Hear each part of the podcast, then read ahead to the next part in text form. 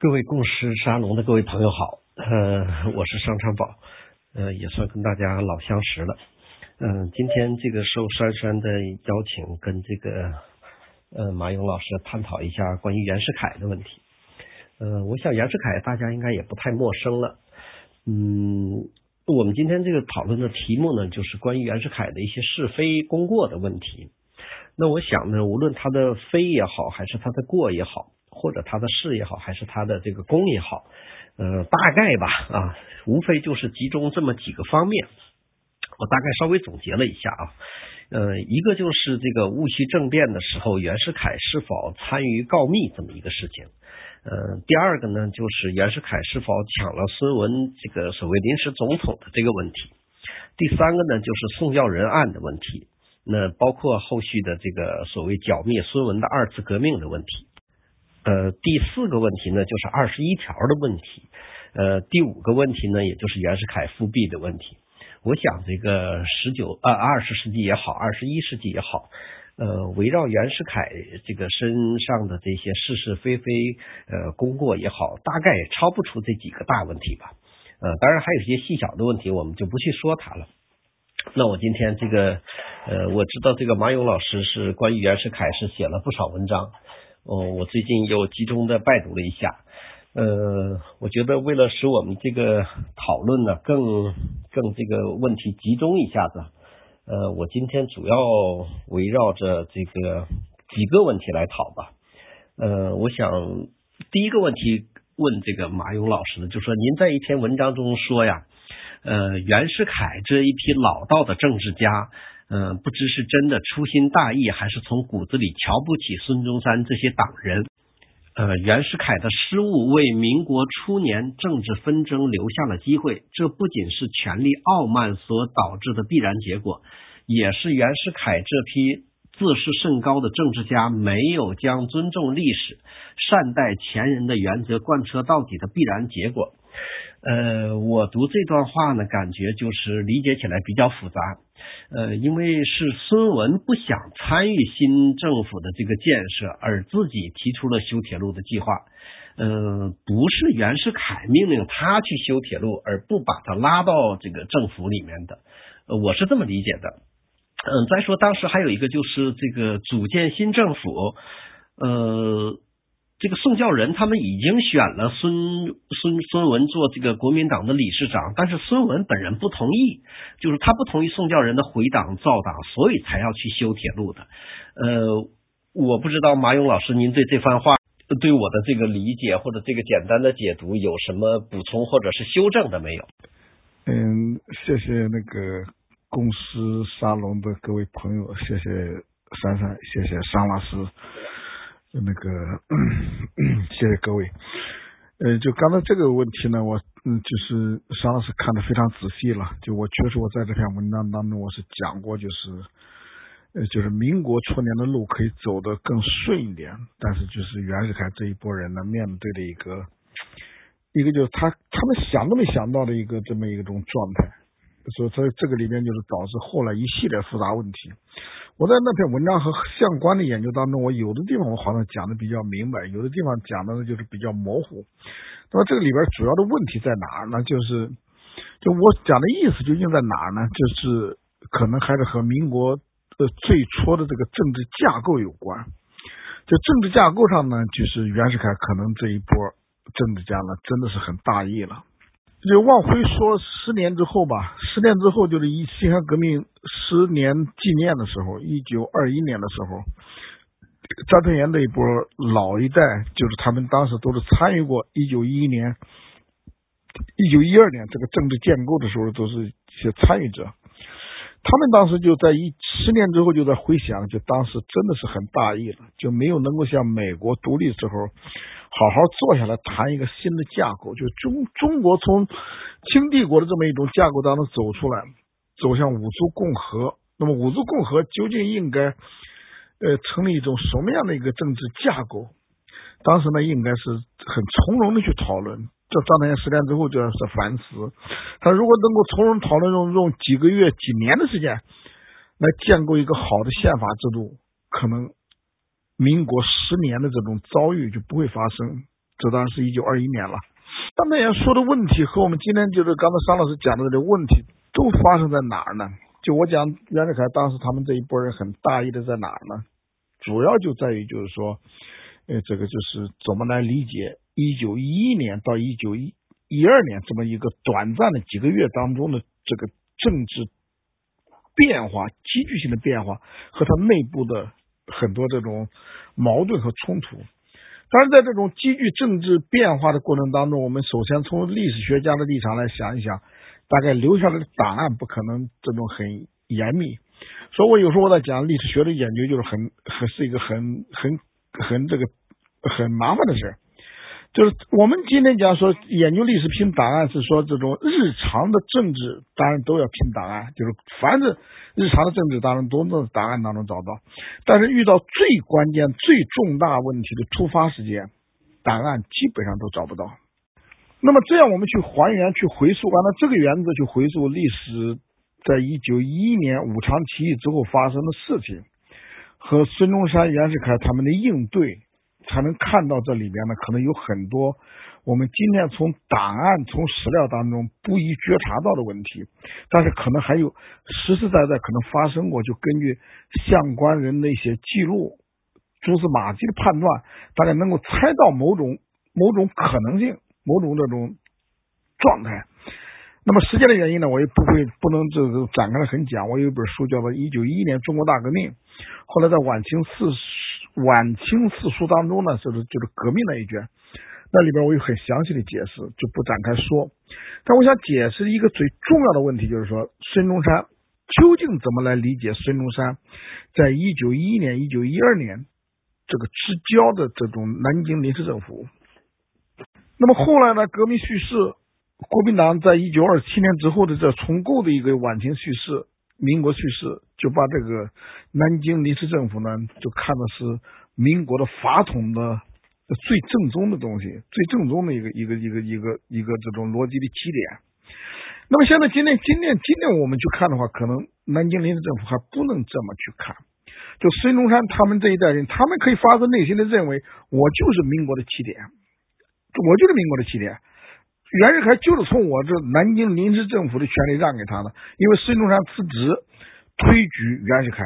之后，临时参议院批准袁世凯。那么袁世凯呢，就是在这个时候不去南京就职，也是在北京就职，仍然是接受的是南京。临时参议院的这么一个一个这个法律上的这个种程序，说在这一点呢，好像是我们可以看到这个逻辑起点，南京临时政府应该从这里边去看到问题。那么现在就是要说这就是说，南京临时政府究竟为什么会出现一个南京临时政府？南京临时政府出现了之后，为什么在后来就在一九一二年清帝退位的时候，恰恰又把这南京临时政府给颠覆掉，又把这个权力转给袁世凯？那么，在过去的一百多年当中，当然各种说法很多了。特别是一九一六年，呃，帝制复辟的事情发生之后，袁世凯去世之后，那么这种呢，就是这种污名化的处理民国初年的历史，就成为很习以为常的事情，我们就搞不清楚了。实际上，我各这些年来我在研究呢，我在可能这里边有一个很大的问题，就当时武昌起义之发生之后。武昌起义发生之后，就是中国的社会的主流的力量仍然要追寻的一个目标是什么呢？并不是民主共和，而是一个真正意义上的君主立宪体制。说这个可能要是我们今天考虑的一个基点。为什么这么讲呢？也就是中国人对这种君主立宪体制的认同，大概我们今天去考察的话，可能从一九零。零年之后的零一年开始吧，新政开始，从梁启超的立宪法议开始，大概中国人就基本上慢慢的认同中国不能走西方的这种，就是说法国和美国的这种共和架构。就共和架构在当年他们看来就很激进的，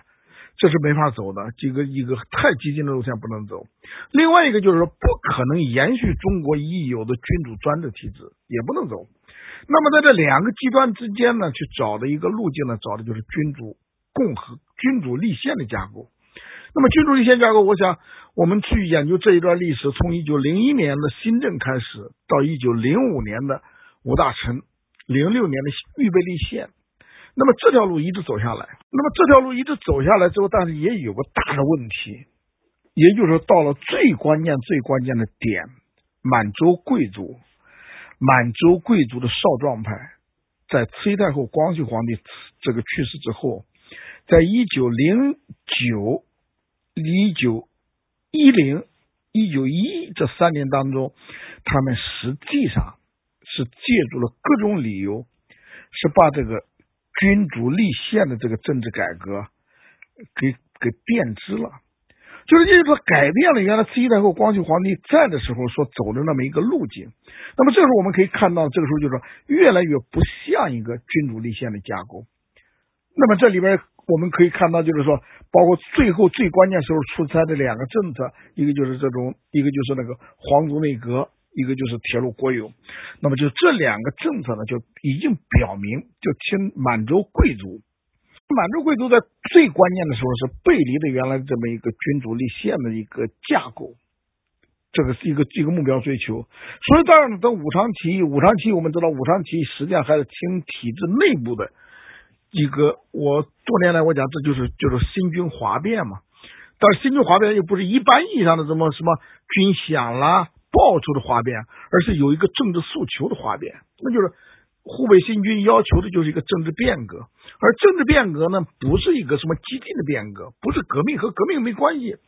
就是要回到君主立宪的一个这个正路上来。你看，你看武昌起义的湖北新军，紧接着江西新军、陕西新军，各省新军都是体制内的这些，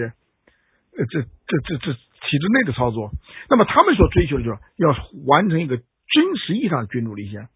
但是清帝国的回应，朝廷的回应，朝廷的回应呢，实际上是不能满足这个新军将领。所以我们看到新军将领真的像这就是说后发的现代化国家的转型一样的，军队的军队的将领们就是后发国家的政治转型的主要力量。就是他们毕竟是什么呢？是这种对外部世界的了解相对来讲很多多一点，那么就是知道究竟怎么回事。另外，他是真正有力量的人。所以如果我们理解辛亥革命，可能有什么还有什么这种时代的这种区隔，一百年之后来理解可能有差别。那么，只要看看中东最近这些年来的这种，就是说从一个专制政权向民主宪政国家去转型的时候，军人的力量可能不容低估。所以，辛亥革命在一九一一年的，这个时候转型，那么清帝国不能按照这个就是原来大家的共识去走的时候，军队在这就要发生了。我的研究，我就把把这个就是说新军的起义、新军的哗变，我基本上我是叫就是他在用一种这种用自己的力量在表明，就是要回到逼清政府要回到一个这种君主立宪的共识上去。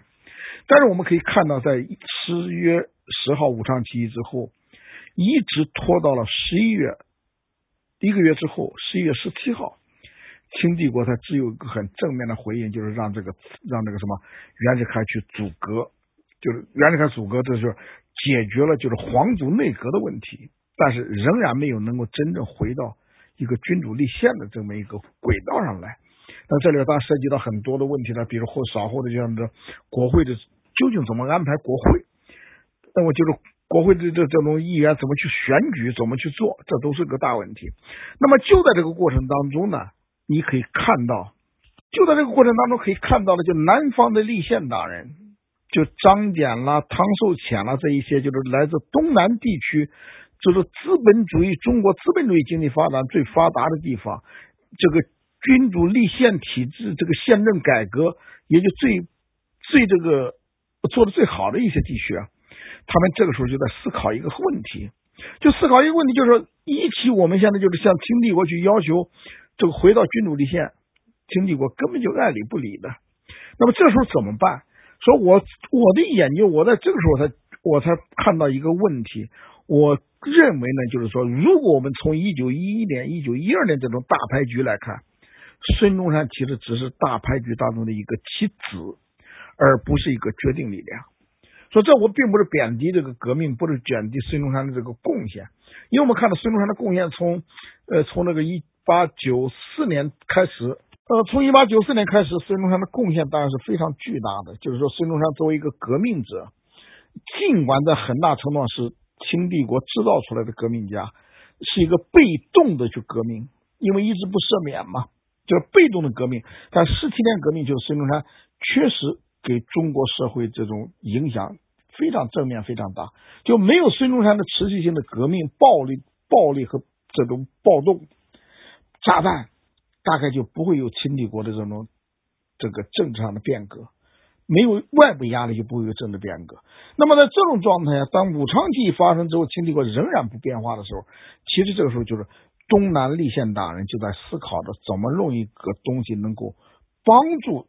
清帝国转型，完成一个君主立宪的架构。说这个时候呢，我我在分析当中，我就我就看到了一个很重要的东西，就是这个时候就要讲那个就是赵凤昌了。那么赵凤昌是在就是在中南地区是举足轻重的一个政治家，也原来是张之洞的呃张之洞的这个首席幕僚，后来因为替张之洞背锅到上海去，呃电报局在这个各种反正是拿着干心嘛，但他实际上是体制内的这种一见者，就是体制内的这种有点像这几天刚刚去世的李瑞先生一样的，就是属于这体制内。但是和李瑞先生不一样的，就是赵本昌呢，在上海呢，属于这种那个三教九流各方面的力量，这种来往更多了，比比可能更更复杂了。那么这时候我们可以看到，在一九一一年的牌局当中，当清帝国不能够按照这个就是新军的将领，按照立宪党人的意思重回立宪轨道的时候，这个时候呢，孙中山刚好从国外回来，革命党人也都开始向东南地区集结。在这种状态下，我们才看到呢，就是借力发力，就借了革命党人。说在这个意义上呢，再去理解孙这个孙中山的地位和南京临时政府的地位，我们一定要强调，就是南京临时政府他强调的本质是什么？是临时的。那么大孙中山大总统呢，也是临时的大总统，就从双重临时，就是临时政府的临时大总统。那么这就意味着什么呢？意味着他就是一个很短暂的。说后来到了到了一九一二年之后，在整个民国的法统当中，我讲在孙在袁世凯的这概念当中的法统当中，就袁世凯和袁世凯之后的中华民国的法统当中呢，确实南京临时政府没有地位，就没有就并不是在接续他。那么一方面不是接续他，但是另外一方面呢，袁世凯的权力来源毕竟有来源于南京临时参议院，那么这里边就形成一个很复杂的关系。很复杂的关系，我就在讲，就刚才沙老师讲这个问题在哪呢？就是，就是怎么来理解？就是当时袁世凯很轻率的就同意了这么一种做法。那就是当临时政府南京临时政府成立之后，就逼着清帝国的这个就是走向了，就不是君主立宪问题。后来后来一系列的摩擦，一系列复杂化，连君主立宪都不可得了。那么这是走向共和了。那在这种状态下呢，就是说南京。连南京临时政府和后来就是清帝国把权力转移给袁世凯的时候，就究竟怎么来理解这个新的未来的政治架构当中的这个这个设计？这就涉及到南京临时政府的这个这么一个制度安排。那么这个制度安排包括像袁世凯，我讲袁世凯很轻率的，很就都根本没有把孙中山这一波人看作一个重要的力量，就是孙中山在这个南京临时。约法当中公开的设计了一个，就是说一个牵制性的策略，就总统的权力并不完善的权利。那么这个呢，袁世凯也是知道，也就孙中山的这个制度设计是因人而设计出的一个制度。袁世凯呢也看到这个制度呢是可能在未来的实际政治运转当中有问题，但是在这个时候呢，就是袁世凯，我讲袁世凯的大义和他的这种傲慢就在哪儿呢？就是。临时约法里边有另外一个约定，就临时约法是一个临时的文件，就是临时约法这个颁布之后，临时政府成立之后，临时政府的功能就是召集国会制定正式宪法。那么这时候可以重新正式宪法当中来解决这些问题。那么袁世凯就觉得，那么有这种安排的话呢，那么就在这一年当中的就把这事就都搞定了。就不至于给后来的问题带来什么很复杂的问题。我们看到可能是这么一个一种状况，但是历史呢，恰恰的偶然性就在什么？就在都不防备的问题上出现了一个复杂的问题。复杂的问题就是说，就是没有没有人想到，在民国这个成立之后，立马就在这个新的宪法没有成立之前，没有没有制定之前，新的国会、总统正式选举都没有完成之前，突然发现了这种政治上的大变动。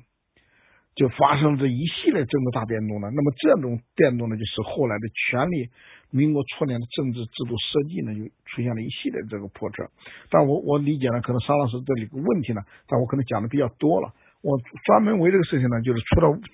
这个几本书之外，我好像前年、去年我是在那个呃历史教学上，我好像专门发过一篇文章，就是民国初年的政治政治制度。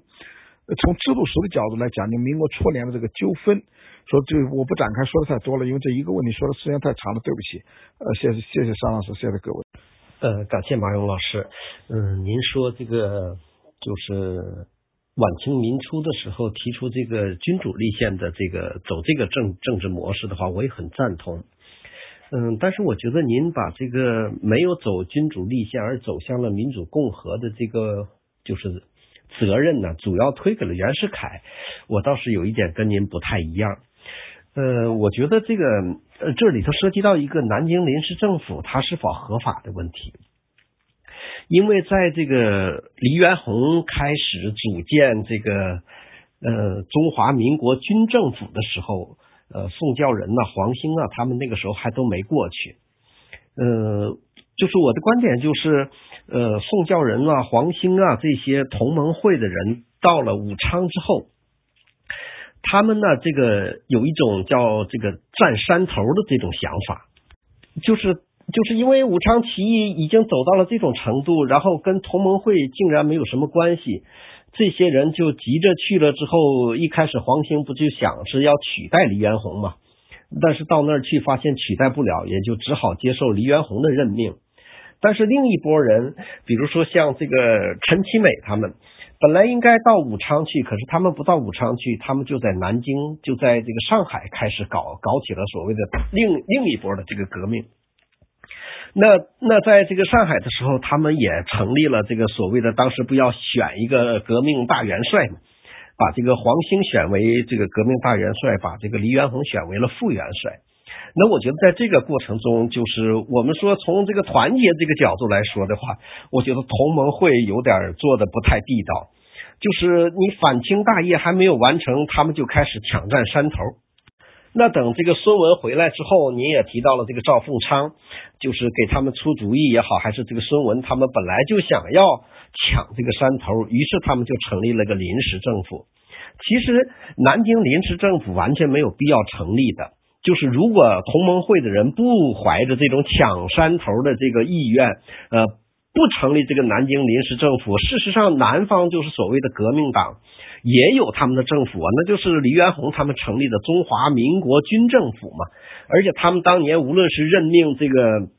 这个这个外交就是谈就是谈判的这个唐绍仪啊，还是跟各国去联系，都已经使用中华民国军政府这样的一个所谓临时政府的一个称号了。可是这些同盟会的人去了之后，我觉得完全是破坏了这个呃武昌起义的大好形势，又搞出来一个临南京临时政府。在这里头，当然了，我们说这个黎元洪在这个方在这个时候可能是缺少一点手腕。嗯，如果他要当时强烈的阻止他们，这个可能事情，呃，就像马老师您说的，后来后面的很多问题都不会有。但是黎元洪确实在这个关键的时候没有阻止他们，让同盟会，然后这个推举了孙文当成了这个所谓临时大总统。那在这个南北博弈，就和袁世凯的博弈的谈判的过程中，呃，我觉得正正恰恰是孙文他们的这个临时政府迫使袁世凯接受了民主共和。在我的这个读书的感觉中，其实袁世凯对民主共和并不认同，他们就说为了达成南北和谈，不得不接受孙文的他们的这个所谓民主共和的观念，才开始走了这个民主共和这条路。所以我觉得在这个问题上，过错更多的是在孙文他们这波人，而不是在袁世凯这波人。不知道您同意我的想法？当然，就在这个一九一。一年底，一九一二年初，这是各方博弈。各方博弈呢，其实不是一个简单的革命党和袁世凯之间。那这里边涉及了好几种力量。嗯，包括清帝国内部的满洲的这种这种就是最正统的满洲的这种主体力量。那么还有一个重要的力量，就是当时真正掌控中国大局的，就是立宪达人，就中国的中产阶级、资产阶级。就中国的资中产阶级，实际上在这时候起到非常重要的功能。因为我在研究这个问题时，我就讲，如果不是这个中产阶级张謇、赵凤昌这一波人在中间去撮合的话，大概孙中山他们革命党可能在这个时间就。进入不来，那么，那么这这一点可以看得很明白，就是说他，呃，我在过去写的时候，我就强调过一条，就是说，实际上孙中山革命党人等到，呃，到这个三月二十二十七号的黄花岗起义，他们的历史使命就已经完成了。就黄花岗起义，实际上就是说是最后一次向向那个就是中国革命之母华侨一个交代。你为什么这么讲呢？我过去我在研究这个问题，我讲为什么这么讲呢？一个道理很简单，就是清帝国已经给出了君主立宪的时间表，时间表就是已经排了，再过两个月，那么就中国就进入到清帝国就进入到一个日本一样的一个宪政时期，就是五月五月八号就直接就进入宪政时期。所以这个时候，觉得三月二十七号的黄花岗起义就是一个就对革命党的一个交代，就对这个革命之母华侨们的一个交代。因为毕竟它是一个是个代理人战争了，革命主要是靠一个这种就是华侨筹款，国内的这种这种那个呃就是会党起义来这个来来来造成这种革命声势。但是当清帝国从一九零六年开始宣布立宪，革命就逐步逐步的下滑。逐步逐步下滑，到了南黄花岗起义呢，就基本上就处在一个就是到了这种最后状态。所以孙中山在武昌起义发生之后迟迟不回国，一个很重要的原因，就是因为他认为这一次是体制内的一个这种变化，新军全部是体制内的嘛，是代表是清政府内部一个最健康的一个新一个一个这种一种新的力量。那就是这种状况，孙中山当然他不回来是有理由的了。就他他回来之后，他就他自己参与的黄花岗起义都没没有任何不可能有什么直接结果。那这个呢是清帝国内部的这种力量，也更没关系。说在这种状态，就是革命党的力量呢，实际上在武昌起义发生之后，孙中山迟迟不回，呃，宋教仁回来了，是这个进到最早进到这个汉口。黄兴呢，到了汉口帮助这个李彦宏，但这个呢，都是从后来的革命叙事都觉得哈，他们去都代表着某种革命的力量进入了湖北军政府。其实我们今天真正去研究，我在多年前我就讲，关于湖北军政府武昌起义的很多回忆，是后来注入有后来的这种因素，就后来革命成为一种正一种正统的时候。这些回忆呢，都往革命上靠，比如我们讲的这种日志会啦、科学讲习所啊，都往革命性质去靠。实际上，可能当年还到当年的这种情况，可能还不是这个样子。就湖北军政府，包括宋教仁去了之后，可能和革命真的没多少关系。在这时候，帮助帮助李彦宏制定的俄俄这个俄州约法，我们看不到一点革命的痕迹，那就是典型的一个资产阶级的这种呃近代政治架构。就这个时候，你可以看到，就是这个，而且我始终也不认为孙中这个宋教仁呢，就是一个一个绝对的一个革命者。我在很大程度，我认为孙我们读宋教仁资料，可能看到宋教仁就是一个真正的，就后来多少年来批评他的叫做议会迷。我当我有一篇文章，我讲中国这种像宋教仁这种议会迷呢太少了。如果有千千万万个议会迷，可能民国初年的事情就是另外一种状况了，就是。应该是迷信议会，而不是迷信权力、迷信暴力。那么这一点，宋教仁呢，就是因为他是个密会迷呢，就是说他就很难把它算的是一个绝对的一种革命的这种力量来看待。那我是这么来理解的了，就是说来理解这个格局。这种格局下呢，就是为什么会出现孙中山呢？我我刚才跟商老师稍微有点差别，就是我觉得可能在这要看到一个因素什么呢？就是赵凤昌、张謇这一波人和袁世凯有错综复杂的关系。我们知道，一九一一年武昌起义发生之前的两个月的时候，张謇是从南方往北方来，正好是经过武汉，经过汉口，到了到了安阳，到了就是张德甫给袁世凯有个谈话，之后到了北京和摄政王和庆亲王和各个部院大臣都有这种接触谈话。那么在这个时候，就是张謇呢是处于当时南北政局当中的一个最关键的人物，是一手托多托几家的人物，就是说他一手托着革命党，托着立宪党，托着清政清帝国，托着袁世凯，就各个派别的政治力量都在，就各个派别的政治力量在张謇、赵凤昌这个地方都是一个什么？就他们成为一个一个这种坐庄的大佬了。所以我讲赵本昌的这个就是那个西营堂，在某种意义上来讲，就是当年在这个时候就是在决定的南北之间的和谈，其实表面的和谈在在另外一个场所，实际上真正意义上的交流都在赵本昌的西营堂里面去交涉了。那么这个时候呢，就是我们去讨论，就有这么一个背景下，我们再去讨论南京临时政府，我就讲在整个大牌局当中，只不过是别人的一张牌。那么这张牌的意义在哪儿呢？这张牌的意义也不是说在在我们后来好多也研究者讲的，这是后来什么？就他们在帮助袁世凯把权力往袁世凯这儿集中，也不是。就我在分析这些史料，在讨论这个问题，我讲可能也不能这样去讲。如果这样去讲，可能也不合乎历史的这种这个事实，就是好像是他们一开始，其一开始张謇和这个赵凤昌和袁世凯就有一个阴谋，好像就他们就要把所有的压南方。逼北方压北方，逼南方，之后呢，把权力往袁世凯这集中。我认为这是一个，是一个，就是说道方电影的后续，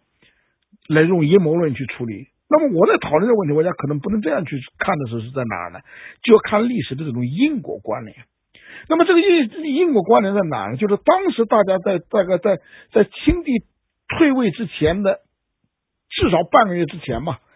大家仍然是追求的目标，还是最高的诉求目标，还是君主立宪。毕竟君主立宪是中国朝野各界除了革命党一小撮革命党之外，朝野各界一个共识，就认为立宪、君主立宪是中国的唯一出路。那么这个反对这个的只有很少的这个革命党。这个路径呢，在一九零五年的时候，革命党的力量比较大了。到了一九零六年。清帝国宣布君主立宪之后，实际上我们对读梁启超、读梁漱溟的这些史料，你会感觉到一大批这种主张革命的人都因为清帝国的宪政改革都回来了，都回到这个我过去的文章当中叫做回到改革的主流，回到主流社会当中参与政治变革了。那么这时候就革命的势力，实际上在一九一一年。已经成为非常小、非常小的这么一个势力。那么在这种状况下呢，就它并不构成一个很重要的一级、一个一个力量。但是为什么后来出现，就是说反而把要用他们的力量来搞一个南京临时政府呢？那么这里面我就想呢，可能在这个博弈过程当中，就是清帝国的少壮派、满洲的少壮派，在面对这么一个就是说新变局的时候，不知所措。那么我们知道，宪政改革、君主立宪改革其实就是两件事情，一个就是说责任政府。那么责任政府到了袁世凯新内阁这个宣布以后，我们看袁世凯新班底就是完全是一个一个专家型的责任内阁。那这已经就等于说纠正了原来这种皇族内阁的错误，已经纠正了。那么就是重回君主立宪的路径，这已经完成了百分之五十。那么还有百分之五十，就另外一部分的事情什么呢？就是能不能建构一个君主立宪的一个议会架构？那么这个可能是一九一一年、一九一二年，这个在这个在这个最关键时候，它的焦点就在于这个议会的这个安排上。那么这个议会安排，我们也知道呢，就是清帝国在宣布预备立宪的时候，清帝国就有个制度安排，叫资政院。那么资政院作为一个过渡型的国会，就是临时国会呢，它是通过这种。选举产生的，资政院呢是资政院是两百个会员，两百个议员，一百个议员是各省司各省咨议局选举产生的。那么这一波人呢是呃是选举的，是没有任何没有任何这个质疑的了。那么到了一个君主完成君主立宪的架构下，议员当然都是选举的了。那么这是没问题的。但是就在这个过程当中，在没有完成，就是说没有召集正式国会的时候，全体国会的这个议员议这个议员呢没有办法选举的时候呢，他另外一部分议员在执政院的状态，还有另外一百个议员呢，就是钦定议员，就钦定议员这一波呢是个大问题。这个钦定议员，当然我们知道，就是两百个议员实际上当时是不满员嘛，新疆没有开，那么新疆没有开，可能去掉两个还是四个。就是去掉这个新疆的名额，大概就是还有一部分，就是至少在国会当中，在资政院当中有一半议员呢需要选举发生这个。说我后来的研究，我讲可能在这个时候，就在一九零一年年底，在这个袁世凯内阁宣布之后，中国政治的焦点就在国会这个选举上。那么国会选举的一百个亲历议员，我们也知道，一百个亲历议员当中有十个大学者，这是没有。不不会有问题的。十个大学的，不论是谁当，那大概可能是年龄大了或者老了，或者说说去换的话都不要紧。当时好像有这个有严复嘛，就执政院当中有严复，就是这种老的都不要紧的。就是毕竟他这个这些东西呢，怎么选都不是大问题。十个纳税大户也不是问题，中央的部院首长也不是问题。那么这些部院首长不当部院首长了，那么他这个他这个资政院议员呢也就自然的消失，重新换人了，也不是问题。关键呢就在什么？就在满洲贵族这个层面。那么这个层面，我们就看那个看那个就是那个分配的那个指标，大概我个人当时我在讨论的时候讲，可能也就在二三十个的样子。那么这二三十个议员呢，它的关键点就在什么？就如果走向一个完整的君主立宪架构。这二三十个议员呢，必须要交给各个省，要通过某种直接选举的方式要选举出来。所以，我们看了一九零一、一九一一年到一九一二年之间的所有的焦焦点，你看袁世凯和清政府和清帝国之间的这种扯皮，南方的谈判当中的很重要问题，就临时国会在哪开？怎么开临时国会？在天津开，在北京开，在上海开，它实际上都牵扯到就是在这个问题上。就是如何产生这个国会议员，产生这个这个议员，而这个议员当中的焦点不在于这十个纳税大户，也不在十个这种大儒，而在于就是满洲贵族这一。那么这个焦点呢，可能就在这一种状态下怎么安排呢？我们今天可以看到，我们当然讲，我一直讲就是赵凤昌的张年这一波人都是政治，袁世凯都是政治头脑都非常聪明的。但是今天去看的话，实际上他们当时都没有能够想到一个思路，就是这种政治的退出和容忍的机制都没有。那么他这里边就是说一个大问题，就是他们就要求的所有的议员通通要选举产生，但是满洲贵族发自内心里面他们很清楚，只要选举一定不能通过。就我们这些年呢，我们可以看到，我们的选举，我们的这种民主政治的试验选举当中，一个最大的问题，凡是高干子弟就很难在民主选举当中过关。高干子弟，那么晚晚清这几年的民族这个这个就就这个立宪实践当中也是这个道理啊。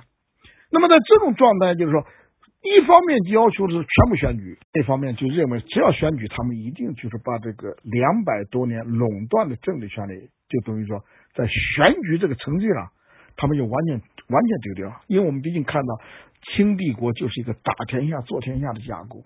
那么八大家族跟着爱新觉罗家族打天下，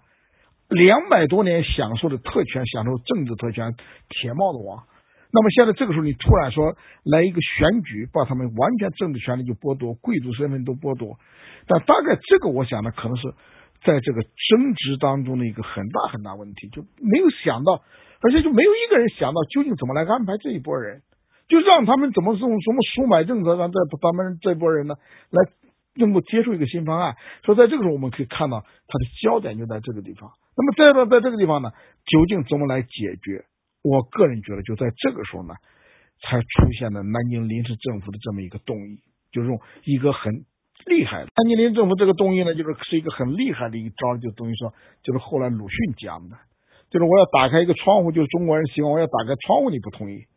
你不同意打开窗户，我说告诉你，我说把这个整个房子推倒它，好，那这个时候你就会同意，哦打开窗户。所以我们看南京临时政府的意思，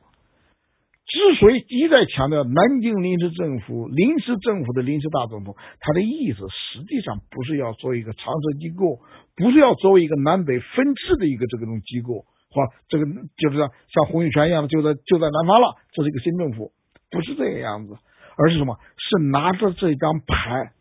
来压清帝国的改革。所以这当然在在这个时候呢，就是这个时候就是我觉得到目到这个时候为止，可能要这样去理解。南京临时政府的意义可能更正当一些，当然到后来的情况呢，就是毕竟这种因历史的因果了，后来又发生其他变化，但我是这样来解读这个段历史。嗯，感谢马勇老师啊，这个支持高瞻远瞩，嗯，这个方方面面，尤其谈到了这个大清帝国这皇族内部这个因素，我我在此前的文章中还真没考虑这个问题，因为我老是觉得这个袁世凯已经代表了他们。倒是没没从这个方面考虑。好，那我们换一个话题啊，就谈刚才这个也谈到了这个宋教仁这个问题。嗯，我看您在文章中谈到这个宋教仁被杀这个问题，您说肯定不是袁世凯所为啊，这点我也赞同您的观点。嗯，您同时也说肯定不是这个孙文授意陈其美所为。嗯，这方面呢，这个张耀杰艺术研究院的张耀杰最近几年一直在写文章，说宋教仁就是这个陈其美杀杀掉的。当然了，宋教仁没有问那个谁，呃，宋呃，这个张耀杰，张耀杰没有把这个怀疑的目标指向孙文。嗯，您在文章中谈到的说，大体可信的还是临时总理赵炳钧所为。嗯，但我看您那篇文章中，就您给出的一个理理由，就是说按照当年法院的判决，我觉得这话您说的可能不太充分，呃，或者可能您写过其他文章我没读到啊，呃，我觉得因为当年法院还这个只进行了两次庭审嘛，还没有正式的宣判，所以我我不知道您是否还有其他的理由。另外，我顺便呢，因为我对宋教仁啊也特别感兴趣。呃，我顺便请教您，您在文章中说，突然有三颗罪恶的子弹击中了宋教仁的胸膛。呃，我不知道您说这三颗子弹是都打中了宋教仁的，是这个意思吗？呃，宋教仁身体中枪的部位，您能给我描？嗯嗯，谢谢桑老师。这个呃，宋教仁这个事情呢，其实现在有一个有一个应该算是这种，就是胡适当年讲的这种结案式的研究。嗯，就是去年出版的这个尚小明的尚小明教授的这个就是宋案重审，就这本书呢，把所有的这个之前的问题，包括呃，包括就是这个就是张耀杰提的问题和这些年这个就是袁伟士先生提的问题，嗯，大概大概学术界的一些疑问，一些一些一些争议的东西上。尚小明这本书呢，都有一个很细致的一个说理，而且他给出了就是到目前为止我们可以看到关于宋案的全部相关史料呢是最完整的，呃，特别完整的在一个什么就是大家都没有看到的史料，就北大历史系档案室的一些资料，这是过去我们都没有注意到的，就是因为他的也没有公开。那尚明老师呢，就尚老师是北大历史系的。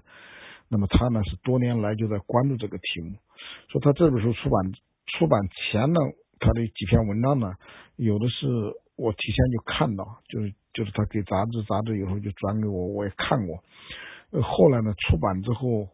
包括这本书呢，我也很及时的就是看到。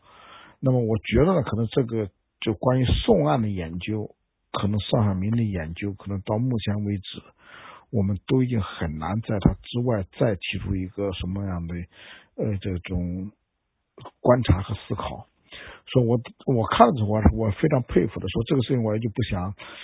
我就没有什么那个一点点好补充的东西了，所以就非常抱歉，说那个尚老师可以给找一下这个尚。这之后这里边几个细节呢，我也就在我就不讨论了，就是因为这个在尚小明老师这本书里面当中，他都有非常细致的这个这个考察，所以这个就这个题目呢就不再展开了。好，这一下就一个小时过去了，谢谢尚老师。哎，哦，是，呃，尚小明的书我也知道他在他出版了，我一直对宋教仁那个枪口啊，就是那个那个。中枪的部位感兴趣。呃，尚小明那块主要是从法院那边审理的，但是法院审理，我觉得他有一个比较大的问题，就是当时并没有进行法医的那个尸体解剖啊。如果没有对法医对这个宋教仁的尸体进行解剖，就是我现在判定不了宋教仁中弹的这个身体的部位。就是您文章中说是三枪都中了，但我看宋教仁写给这个就不是写给，就是让黄兴你给袁世凯的那个电报里头就说是意思好像是中了一枪。然后庭审中啊，那个开枪的武世英啊说他开了两枪。然后我看当年《民力报》那个报道啊，说现场有三枪，所以我现在对这个枪啊特别感兴趣，就是受教人到底哪个部位中枪了？呃，当然了，这个那这个问，当然这个问题，这个咱回头再谈也行。呃，我还就您文章中这个有有一篇文章啊，就是涉及到二十一条的时候啊，呃，您在文章中说这个二十一条对中国人的自尊心的伤害啊，就说实胜过任何真正的。坚船炮利，说这个条约如果实现了，中国就全部沦亡在日本之手了。就是对您的这段评论呢，就是我觉得我我不是很认同啊。就是我觉得马老师您可能是不是把这个二十一条这个问题描述的过于严重了？就是因为教科书上不经常说呃灭亡中国的二十一条吗？这个我大概十几年前看二十一条的时候，我当时就感觉没那么严重。呃，我我这个前两天又看了一下子，就我这个我我那个王云生的那那一套，我又翻了仔细的看了看，我还是觉得二十一条也不是很严重。那就拿最严重的那个第五号来说，第五号不总共有七个内容嘛？这七个内容说，这个中央政府聘用日本人做这个政治、财政、军事顾问。我觉得这个问题好像现在听起来可能是严重，可是对于当年袁世凯来说，袁世凯本来就有这个这个这个有贺长雄他们这个日本顾问嘛，呃，再加上这个美国的这个这个这个这个这古德诺，所以我觉得那个时候聘两个外国顾问也不是什么大事儿，呃，聘日本人做这个顾问也不是什么大事儿。呃，第二个呢，就是在中国内地这个设日本这个医院，然后设这个学校。然后允许他们有这个土地所有权，我觉得这事儿也不严重啊。然后第三呢，就是说这个中日两国的警察呀，老是闹别扭啊。说这个以后中国的警察又中日合办，就是日本人帮着日本警察帮着他们改一改，就这个意思呗。那第四条呢，就说这个呃由日本采办一定数量的这个军械，就是枪枪械呗。然后说，或者是在中国设立一个中日合办的军械厂，聘用日本的这个技师，采买日本的材料。我觉得这个也不是特别严重。然后第五条呢，说允许连接武昌与九江、南昌什么之间那个铁路啊，南昌杭州啊，南昌潮州啊，这个铁路的建造权就是包给日本。第六条是福建这个筹办铁路、矿山及整顿海口。呃，说如果需要外外国资本的时候，得向日本协议。嗯，那第七呢，就是允许日本国人在中国传教。我觉得这些是有点欺负人啊，不是说不欺负人，有点欺负人，但没那么严重。我就是觉得这个二十一条啊，就是呃，实质上来说，就是可以体现就是日本政府想要搞地方贸易，呃，或者说这个搞这个叫什么这个。呃，片面最惠国，就是说那意思，中国呃想要发展经济也好啊，发展政治也好啊，地方警察的培训也好啊，然后这个呃这个呃合合资一起干点什么也好啊，呃，我想这个这个日本他们当年害怕让英美知道，主要是。因为这种带有保护性质的这个贸易保护啊，或者是这个这个这个管理方面，就是不想让让英美知道，是因为英美他们是自由贸易嘛，是那种门户开放政策嘛。我觉得日本担心的主要是这个问题。我觉得在袁世凯当年，他也是有点这个反应过度了，他把这个问题看得过于严重了，然后他的过于这个严重，然后就导致了这个。就是后来的这个所谓的谈判一直拖了好几个月嘛，那拖了好几个月，其实我觉得在在当时，如果日本真的是那么那么那样的强压袁世凯的话，其实也不必谈这么多月嘛，那早就说你这个给你三周两周的时间，你搞定这个事情。我觉得在其中还是谈的成分很大，不然不会谈这么久。嗯，就是我觉得这二十一条这个历史叙事啊，被后来的教材啊，被后来的人呢过于夸大了。因为后来有三十年代的这个中日战争嘛，因为有这个战争，所以我们就往前追溯追呀追，一直追到二十一条的话，就认为二十一条当年就是日本蓄意要侵略这个中国，已经就做好了。所以我们把这个问题扩大了。我不知道我这样的理解，那个马老师，您您您是否有这个批评的意见？你这个你这个商老师讲的这一段呢，我是非常认同。嗯，就二十一条，我这几年呢，我也有重新研究。我这几年也发表过关于就是那个，就是袁世凯的帝制复辟，就是一九呃一六年一百周年的时候，就是帝制复辟的一百周年，我发表过一篇长嘛。一七年呢，我写这个张。这个张勋这一次呢，我也有一个长的东西，我都在重新讨论，就重新讨论二十一条。就你一开始讲的，可能我过去很早的时候，可能把二十一条呢，我那个应该是转述的一个看法，就是二十一条对中国的呃这个政治的影响，可能是那么一个看法。我这几年的研究呢，我就非常呃认同你刚才这一段描述，就是二十一条可能我们在后来的历史叙事当中把它夸张了。这是这是这个我我认同你这个看法，呃，这同时呢，我还可以再补充一点我的看法。二十一条不仅是后来的历史叙事把它夸大了，其实当年呢，如果我们结合一九一四年、一九一五年的国内政治来看的话，我就后来在文章当中，在这几年的文章当中，我讲的袁世凯实际上是利用了日本提出二十一条之后玩了一个悲情主义。当然，这件事情实际上是最后李袁世凯是在这上面呃吃了一个最大的亏，就因为这样。也就实际上，今天我们去分析二十一条的实质内容，就像你刚才讲的，我是都认同。就在所有的问题，从当时到后来，包括到三十年代讨论的问题，所有的问题都觉得日本欺负中国，就欺负在第五号文件。就前面几个都是解决历史旧案，都不是问题，对吧？都是南满问题啦，这个东北问题如何处理了，都是。青岛问题怎么办呢？这都是解决一个历史上的旧案问题，不是问题。那唯一的就是第五号文件的这种特别顾问。第五号文件所讲的特别顾问呢，当然对中国的这种主权、行政主权是一个干预。但也像刚才那个沙老师讲的，就是说，在中国的晚清走向洋务之后，中国人用科清和中国古典用科清在这。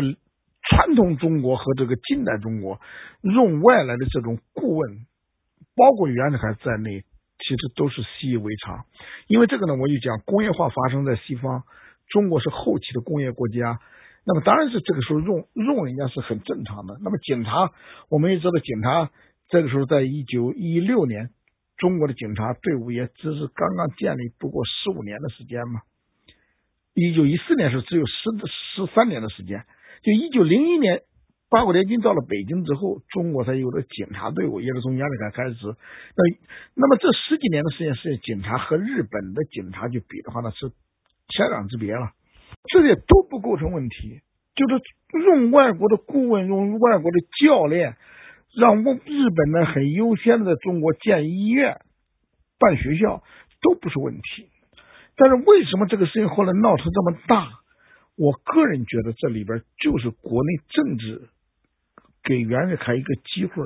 就袁世凯在这儿呢，就是说故意弄了一个利用二十一条呢，在制造了一个民族的这种悲情叙事。因为我们知道，就是日本大使、日本公使把这个文件交给袁世凯的时候讲，就已经讲的很明白，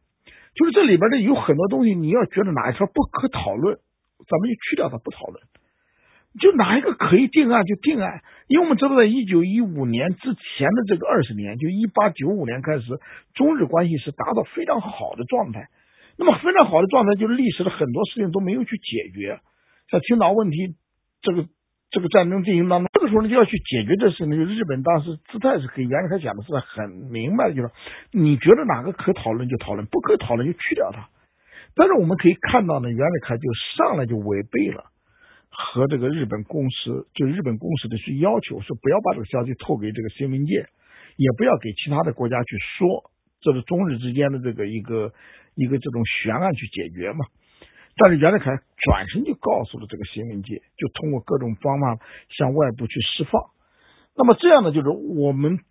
今天去讨论，我后来就结合国内政治和国外和这个国际格局去讨论说，我讲我们才能看到袁世凯的意思在哪儿。袁世凯的意思就和刚才我们一开始今天晚上一开始讨论的，就民国初年的政治架构严重约束了大总统权力的行使。那么从一九一四年一战爆发，袁世凯就更感觉到这个权力有解决这个事情，就要解决这个，就是说这个政治架构当中的一个这种行政权的这种不完整。就是行政权附属于其他各种复杂的问题，这怎么来解决？重建一个新的这个政治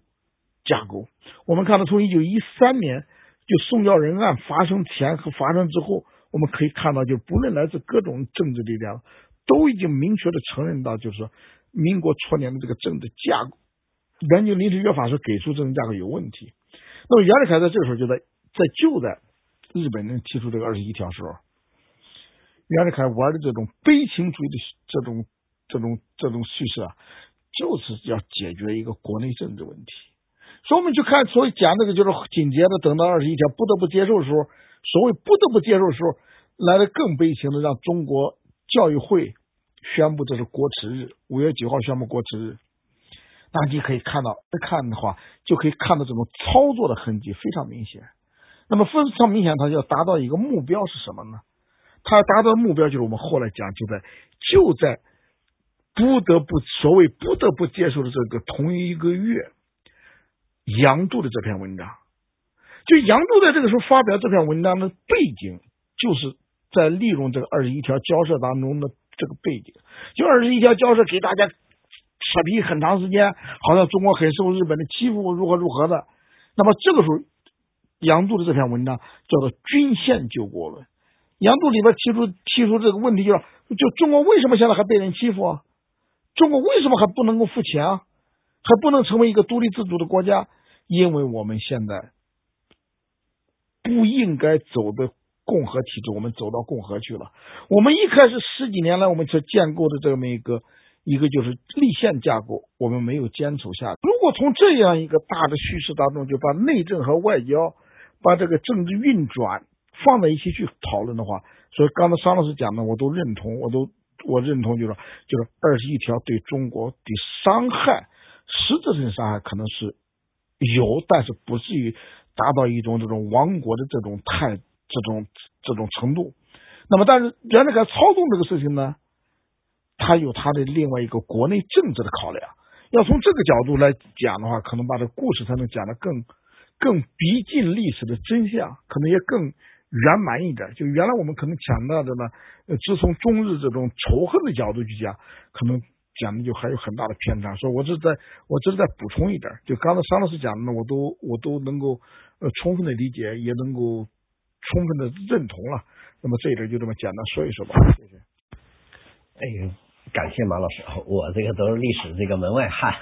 就是有些时候看东西啊，就就就容易想一些可能是跟主流不太一致的。不过能得到您的这个认可，那我在这个问题上就更坚信我原我我最初的那种感觉。呃，接下来我想向您请教两个问题啊，就这也是我这个读书的过程中一直困惑我的问题，就是在袁世凯复辟的问题上啊，我看到两个呀这个比较相反的言论。一个就是李欣呐，就是他们那一套这个中华民国史里头啊，他这里头转引那个中日二十一条交涉中的一个材料，说说那个有贺长雄从日本带回大卫崇信的口信儿，说呀，如果中国人觉悟了，他们恢复君主制是很自然的，当然期望袁大总统当皇帝，这是一则材料。然后另一则材料又显示啊，这个大卫崇信呢，在这个一九一五年九月初。对这个报界的讲话说啊，这个中国未达到可由共和制以伸展国运之程度，大多数人民对于恢复帝制是必不反对。这也就是说，这两个材料都是大卫崇信呢赞同袁世凯复辟的。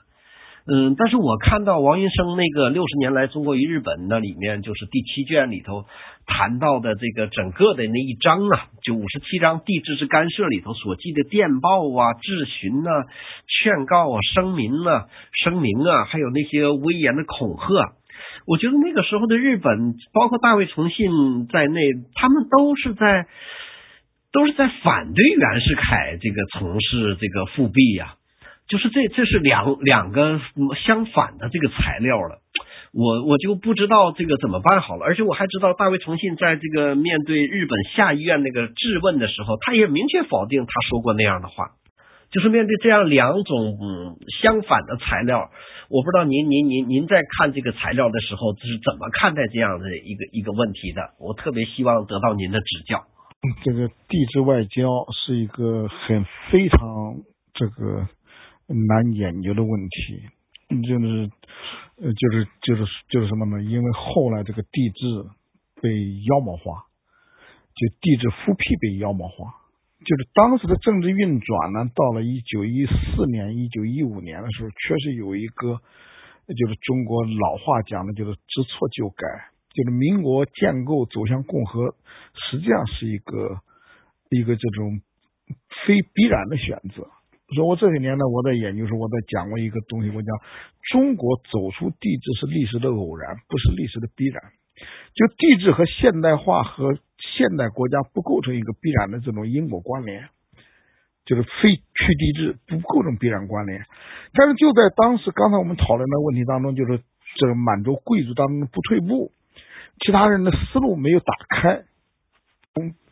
具体的历史背景当中呢，就走向帝制了。但是等到民国二年开始，大家就意识到呢，这个共和架构对于中国可能又是个问题。就是大总统的权力问题，一个威权没有一个威权政府，包括像革命党人当中的很极端的革命党人，像张太炎，在一九一三年给袁世凯关系比较好的时候，他也觉得好像这个共和可能是有问题。那么在这样呢就后来在遇到了一战爆发，遇到这一系列的内政外交各种事情这种出现以后呢，确实我们可以看到国内外。有一个比较一致的呼声，就是中国应该建构一个有力量的中央政府，应该有力量的这么一个一个这种大总统。所以，我们今天去读什么？去读那个读这个胡适的日记。胡适这时候在美国留学，你一读胡适日记，就看袁世凯从这种临时，看袁世凯从那个临时大总统，像那个就是这种那个长期大总统，像那个这种终身总统转型过程当中。呃，胡适日记当中记载他自己的看法，他认为这是个正当的东西，他这个可以啊，他中国就应该这样吗？那么在我们再去看看梁启超在这时候发表的文章，包括他的很多记录和朋友之间的书信往来，梁启超也认为呢，就是增加大总统的权限，这是正当的。甚至我们后来研究的时候也会发现，梁启超就包括那个就是君主。立宪那篇文章就反对袁世凯称帝，但他并不是反对称帝，而是反对现在就称帝。就今天这个研究已经可以看得很明白。那至于说其他的这个国外的几个专家，有贺长雄、古德诺所给出的建议，那就更显得更清楚。就中国可能走向共和是个错误。德国长雄呢，在那个就这个古德诺。在那些文章当中讲的就是给了中国一个很好的建议嘛，就是可能按照中国的国情、实力、政治的运转，可能应该回到一个就是君主立宪的架构上去。但他提出四个四个这种条件，就在什么样的状态下才能够回到这儿去？他提出四个条件，这四个条件：人民的同意、列强的同意，这四个就是一个这些条件，就是这些条件你们具备，那么就可以。重回帝制、君主立宪的架构，而不是这个共和的这种一盘散沙的架构。所以，这时候我们去看呢，可能在这个种过程当中，各个国家对中国在一开始袁世凯操作当中的情况，可能是某种意义上来讲是是默认中国可能应该调整这个。呃，苍穹当中所走向的一个共和架构，这点应该我想不必怀疑。这态度当中，日本在这个就是对中国的地质当中，其实一开始我们可以看到，就是我们传统的历史叙事当中讲的这个并不错，就是日本在某种程度上是诱导了袁世凯，让袁世凯让袁世凯产生一个错觉，日本是支持恢复帝制的，因为我们过去我们有一条史料就讲。日本的公使给袁世凯送这个二十一条的时候，就是讲如果我们这个事谈成了，我们就这个什么衷心期待大总统再高升一步。那么大总统再高升一步是升到哪儿去？不就升到皇帝去吗？说这个过程，我们过去的叙事当中也是从这个角度去讲，列强呢对于中国重回帝制是持一个支持态度。但是我讲这件事情被妖魔化的原因就在哪儿呢？人家，被这个种使这个问题复杂化在哪儿？就是因为毕竟后来中国在两次帝制复辟之后走向共和去了，共和使我们后来的叙事呢就发生很大的一个问题。就后来叙事我们当中就有一个，就是说共和不是优于帝制，而是共和成为中国的必然必须成为一个绝对。那么帝制呢就成为中国的一个逆流，一个倒退。说这样的，后来我们的这个历史叙事和我们这种历史史料，我们才会发现呢有问题。因此，我刚才讲的，就研究地质外交是非常难。那么这几年呢，我们有一个很重要的成果，就是台湾东海大学的唐启华教授。唐启华教授利用这个陆征祥的那个就是那个私人档案，他在利用这种私人档案在研究一个，在研究地质外交，我们才可以看到呢，当时。在地质将要发生的时候，其实这个袁世凯政府有一个系列的外交安排，就是要和列强呢去沟通。中国发生这么重的政治变动，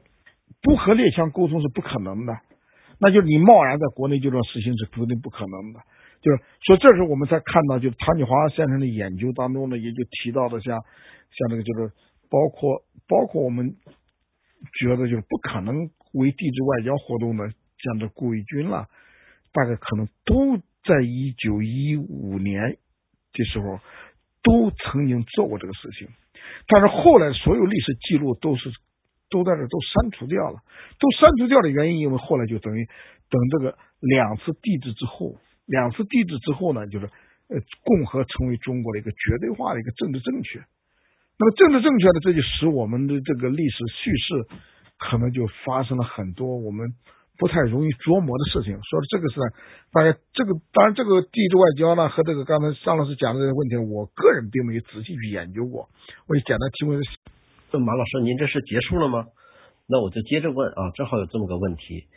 呃，就是刚才您谈到袁世凯复辟，其实在我看来，袁世凯复辟。呃，不过就是改变了国体，但政体并没有改变，也就是他把民主共和改成了君主立宪。您刚才也说到了这个梁启超，呃，梁启超也承认他这个不是说反对袁世凯复辟，只是反对他那个时间复辟，就是说说他错就错在时间不对。那如果是这样的话，就是袁世凯复辟，呃，或者也就可以说是君主立宪没什么大错误。那么蔡锷和梁启超起兵是不是就是错了？就是我一直以为，就是当初他们不应该起兵，呃，他们一起兵啊，导致后来的政治啊就更糟糕了。呃，或者说这个我们主流历史叙事中的所谓的护国运动，呃，虽然比这个二次革命我觉得师出是有名，但是总体上来说，就是说他们不应该，或者说是弊大于利。呃，您对我这个这个这个观点怎么看的？嗯嗯，但像你这样思考这个问题的，好像知道在我有限的阅读当中，我还没遇到过，还没遇到过，就是没有去质疑过这个蔡锷和梁启超的正当性，没有人这么去质疑过。就是我当然阅读的，我阅读的不是很多了，因为这个毕竟也是很专门的研究。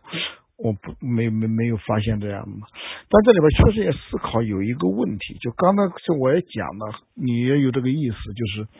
就是中国重回这个知错就改，重回这个君主立宪，重回十几年来中国人的共识，应该是一个不是个大问题，就列强那边也并不是很难很难的问题，国内政治呢也应该很能够接受。但是为什么后来引发出这一系列的问题？像蔡锷最初也是同意的，梁启超呢，就至少袁科定找他谈的时候也并没有说。呃，那么梁启超的老师呢，在某种意义上来讲，就是说也也是在这一二一两次的这个地质这个就是复辟调整的时候，康有为也是这种很积极的。就当时来自于这种方方面面的力量都觉得可能匆匆忙忙的走向了共和，确实这个政治权力有问题。但是为什么这个时候呢？就是等到蔡锷登高一呼，结果袁世凯的阵营当中呢也分崩离析，这一系列是就是这么发生的。当然这里边可以很值得检讨的东西还很多。当然我们过去看到的东西呢，嗯，就是很严肃的研究，到目前为止基本上还是很少的。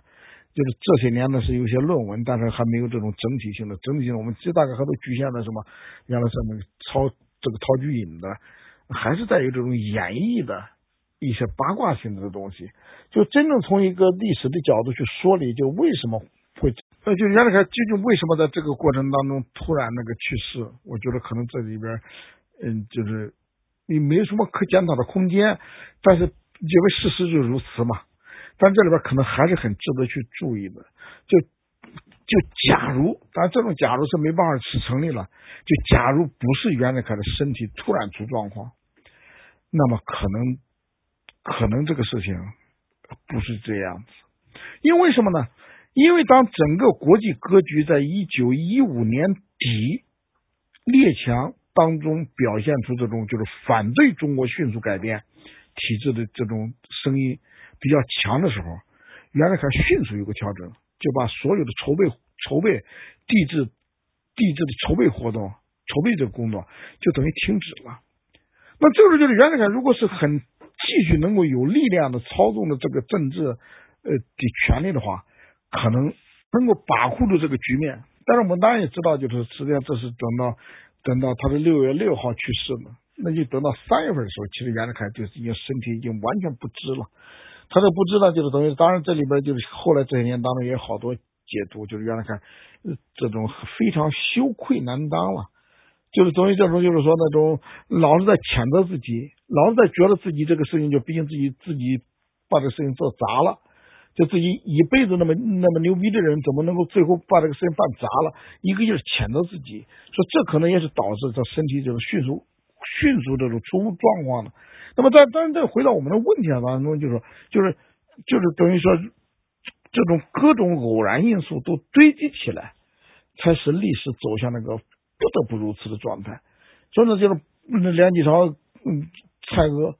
也就这样，就就就使他这种正当性。当然，当然，这那这里边还有一个大的历史，就是说，我们可以看到呢，在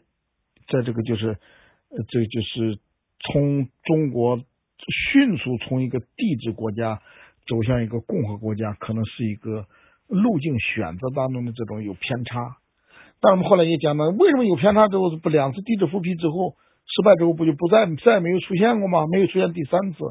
那么这些年的研究其实讲，我讲我就这么只看到就没有出现第三次的原因很简单，是因为后来找到了比帝制还稳定的一个政治架构。就是我们可以看到，就是一九一六年袁世凯的帝制复辟失败，一九一七年张勋溥仪的帝制复辟失败，但是恰恰就在这一年，人类历史发生了一个大的变化，十月革命发生，列宁的布尔什维克这样一个政治架构，比就列宁的布尔什维克呢，他是走走了一个什么？走了一个政党政治，当然这个政党。就是政党还不是一个多党竞争的这个政治了，说这样的话一下解决了一个大问题，他解决了一个就是实际上也就解决了一个威权体制的重构威权体制这么一个一个这个历史的嗯这个难题。说这样我们才来看的话，可能才能理解这个民国初年的一个一个接一个的这个这个这个历史的发展，它的这种必然和偶然的这种关联吧。但我想这么简单。简单表达这么一点意思吧，谢谢各位。嗯，马老师，您就是前半程的这个分析啊啥的，我也都很认认同。嗯，至于这个十月革命对，就是一九一七年、一九一八年和一九一九年，甚至到一九二零年，对于中国这个到底产生了多大影响？我觉得这个事情我可能跟您观点不太一致啊。嗯，我的这个参照的标准呢，就是。呃，一个是阅读当年的史料，我有这样的印象；再有一个就是那个金金金冠涛，呃，那个刘刘青峰和那个金冠涛，他俩有一本书，就是做那个观念史研究的。就是他们通过检索几个杂志啊，然后发现呢，就是当年呢，大家对那个事儿没太当回事儿。当然，这个在一旦今天这个主题讨论呢，这个不是特别相关。呃，我想就就就这个袁世凯这个问题，跟您做一个这个总的这个讨论啊。就是我说这个总的讨论，就是袁世凯复辟，在我看来，就是他最后把他逼逼成了这样子，就是就是他没有办法了，嗯。他的这个复辟有外这个外面的因素，就是这个，比如说这个蒙古国要独立的问题，呃，西藏这个谈判，西藏也要独立的问题，就是他外边压力挺大，然后内部的压力就更大。那我觉得这个内部的压力，这里头最大的一个问题就是孙文他们搞的这个所谓的二次革命。因为二次革命导致了这个这个这个孙文他们一武力起兵，那袁世凯不得不去镇压。那镇压之后的结果就是所谓的这个议会呀，那个国民党籍的人都被袁世凯给清除掉了。那么这个议员人数不够，就导致议会无法运行。那议会无法运行，对作为总统来说，就是他怎么来解决这个问题呢？所以他就没有什么更好的办法去解决，然后就只好走上了这个所谓的这个君主立宪，或者叫我们通常所说的复辟的这么一招棋。然后当然了，最后就走的是很失败的嘛。呃，您刚才也都分析的那些，我也都同意。呃，但是这个追究他这个原因，就是他为什么会复辟，他为什么会走这么一步很差的棋？那这其中，我觉得最大的问题就是孙文他们。呃，就是我觉得他们在二次革命这个问题上和这个这个南北和谈的时候，呃，向袁世凯这个移交权力的时候，我觉得对于同盟会中的那些激进派来说，那这个激进派就包括像孙文、呃陈其美，呃，包括他们这一支人，他们都是很不情愿的。就没有办法了，不得不把这个权力交出去，也就是说不得不和谈，不得不接受这个所谓的把副把这个临时总统让给袁世凯。但是从他们本心来说，他们并不愿意这样。所以当年孙文他们就就就是拼命的向各国去借钱。如果我想当年孙文他们借到了足够的钱，他绝对不会跟这个袁世凯和谈，他一定会发动呃提前十十几年的那个北伐。因为我觉得二五年那个北伐呢，就是当年孙文他们没有北伐，然后这个不得不所谓的韬光养晦也好，还是这个这个这个蓄攒力量也好，推迟到了一九二五二六年才搞的北伐。如果当年就是就是孙文刚回来的时候，如果他要是弄到了钱，我想他肯定是武力跟袁世凯要一一较高下的。就是在整个这个过程中，我觉得就是民国初年从武昌起义。这个黄兴和宋教仁他们到达了武昌，一直到后来袁世凯复辟然后失败，这个过程中的罪魁祸首，我觉得就是孙文他们这个同盟会的激进。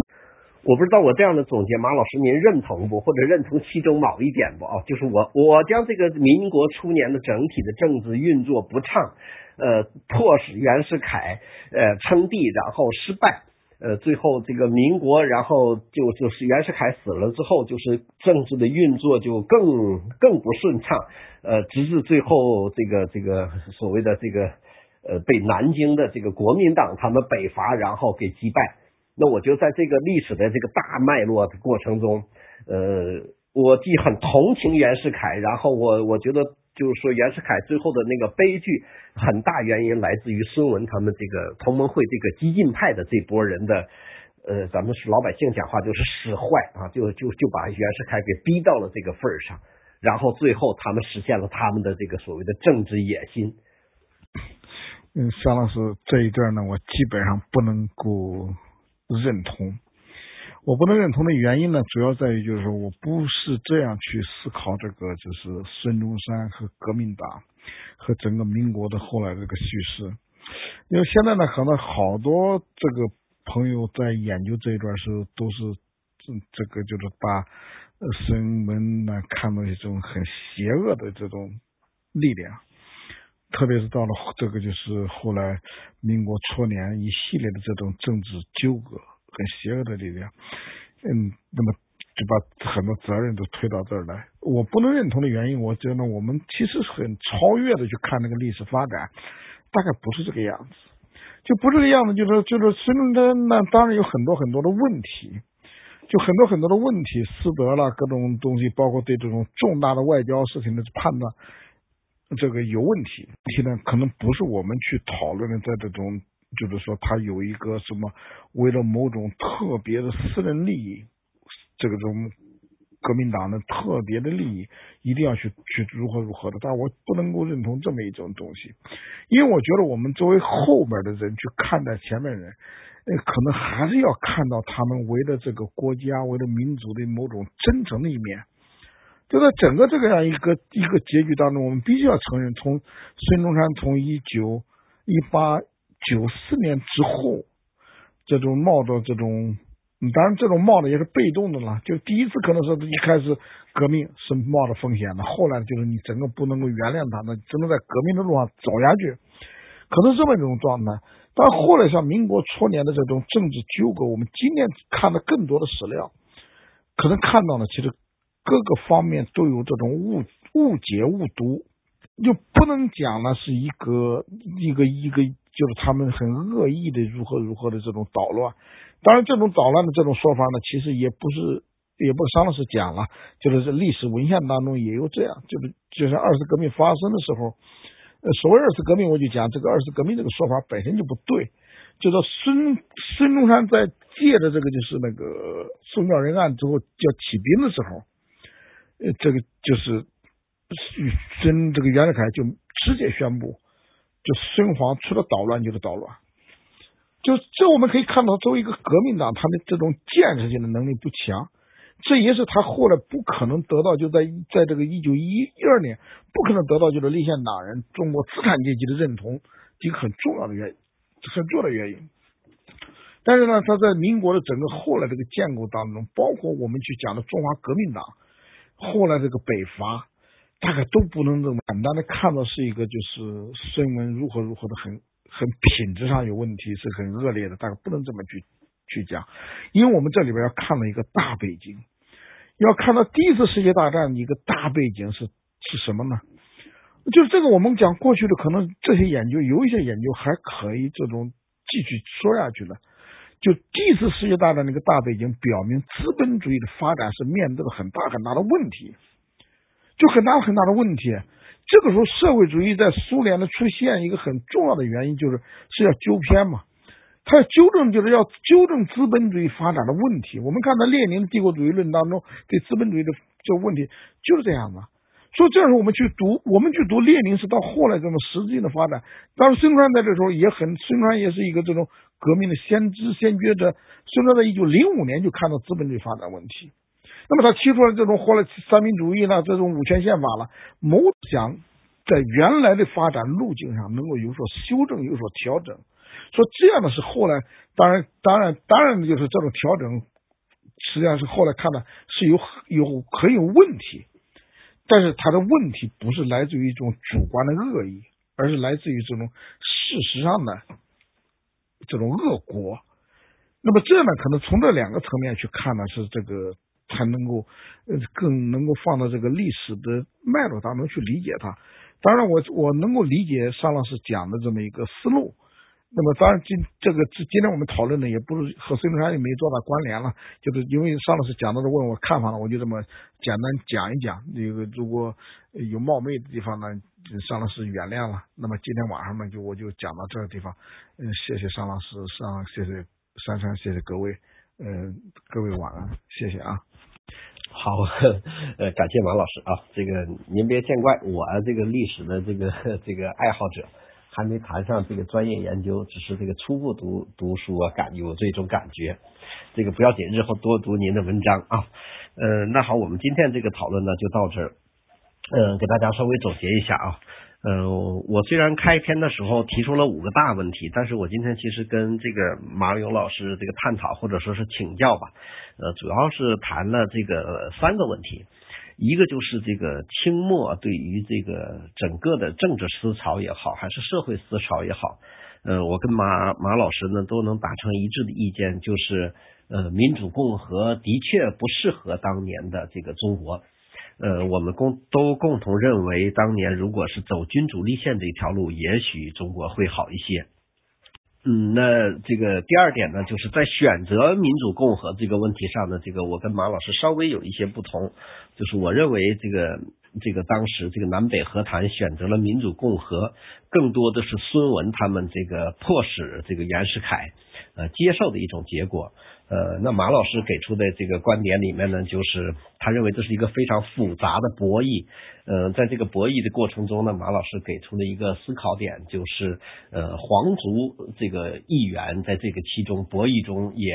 作为一个不可忽视的力量。呃，就是最后实现了一种所谓的矫枉过正，就是南方的这个孙文他们这些人说，呃，既然你君主立宪不可以搞，那我们就干脆来民主共和。呃，这个就像马老师举的鲁迅的掀房顶的那个案那个例子是一个一个一个一一个意思。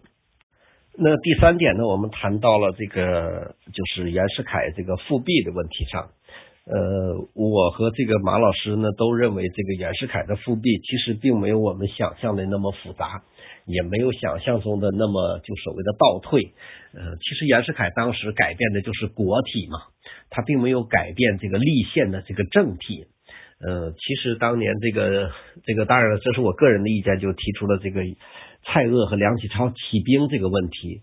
呃，我觉得当年这个问题，因为法律并没有并没有走到尽头的时候，直接起兵，我认为这非常不好啊。当然，我也直接批评了这个所谓的二次革命，就是孙文他们那次起兵。我觉得在法律还没有走到尽头的时候，就是不是逼的迫不得已起兵的时候就起兵，我觉得在这一点上是非常不好的。那在这一点上啊，就仅在这一点上，我觉得这个动辄就起兵的这些人，我觉得管他们叫军阀是可以的啊，因为拥兵自重，然后这个政治和法律还没有解决问题，然后就开始呃这个动刀动枪，我觉得这这是这是真的是一种非常恶劣的行为，这种恶劣的行为很可能在某种意义上葬送了民国。呃，当然这个这些更多的是我个人的意见。还有一个就是，呃，在谈二十一条的这个问题上，因为以前呢，这个主流历史叙事把袁世凯这个抹得太黑，嗯，这个我跟马老师能达成共识，就是二十一条其实并没有我们想象中的那么严重，或者说也并不如我们历史叙事中叙事的那么严重，嗯，这实在是被夸大的一个历史事件。呃，当然，马老师更高瞻远瞩的就是他把这个二十一条放在整个民主共和运行的这个过程之中，看作是袁世凯打出的一张牌，或或者是这个打出的一张牌，或者是下的一枚棋子。我觉得在这一点上，马老师的确是这个视野比较宽阔。呃，最后呢，就是这个我对袁世凯的这个在历史上的所谓的这个。